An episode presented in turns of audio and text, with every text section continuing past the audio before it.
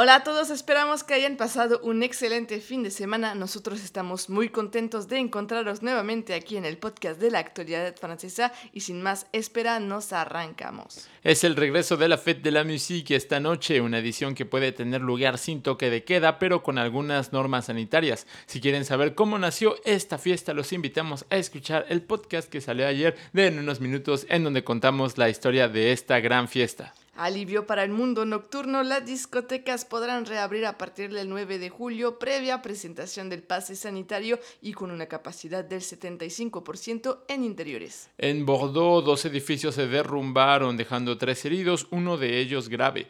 Otro derrumbe había ocurrido en esta zona céntrica el pasado miércoles. Los conciertos con público permanente volverán a ser autorizados en Francia a partir del 30 de junio, dijo la ministra de Cultura Roselyne Bachelot. Junto con la ministra, el gobierno decidió una autorización con una capacidad del 75% en establecimientos de interior y una capacidad del 100% en exteriores. Un activo menos para los campeones del mundo, el extremo Usman Dembélé lesionado en la rodilla se pierde el resto de la Eurocopa, anuncia la Federación Francesa de Fútbol. Si bien se han reportado varios contratiempos con respecto a la entrega de propaganda electoral, el Ejecutivo ha decidido reaccionar con rapidez y contundencia. Este lunes por la mañana, al día siguiente de la primera vuelta de las elecciones autonómicas y departamentales, los directivos de las empresas Adrexo y La Post, encargados de estos repartos de cara a las urnas, han sido convocados al Ministerio del Interior para abordar el tema de los miles de franceses que no recibieron las profesiones de fe y los papeles papeles de voto. Hasta aquí toda la actualidad francesa del día de hoy. Recuerden que está disponible desde ya el Prime de las noticias en nuestro canal de YouTube con una actualidad más visual y varias secciones para ustedes.